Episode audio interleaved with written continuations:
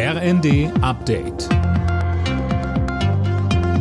Stündlich neu. Auf den Punkt informiert.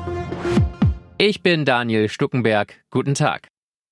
Nach der Geiselnahme durch den Halle-Attentäter in der JVA bei Magdeburg laufen die Ermittlungen, wie es dazu kommen konnte. Noch sind viele Fragen offen. Unklar ist zum Beispiel, wie der 30-Jährige an eine Waffe kommen konnte. René Müller vom Bund der Strafvollzugsbediensteten sagte bei Welt TV. Es ist tatsächlich so, dass selbst schwere Gewaltverbrecher im Besitz von Messern sind, denn womit sollen sie sich sonst das Brot schmieren? Und natürlich bekommen auch diese Menschen eine Nagelschere. Warum denn nicht? Sie müssen sich ja irgendwie auch die Fingernägel schneiden und das kann man leider nicht komplett ausschließen. Die Gefangenen sind tatsächlich so erfinderisch, die funktionieren kleinste Sachen, um, um sie als Waffe zu missbrauchen.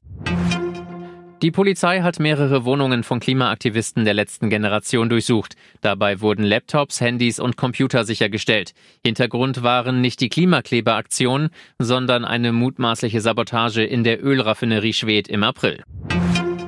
Das EU-Parlament hat Vizepräsidentin Eva Kaili nun offiziell wegen Korruptionsverdachts abgesetzt. Die Abgeordneten stimmten mit großer Mehrheit dafür.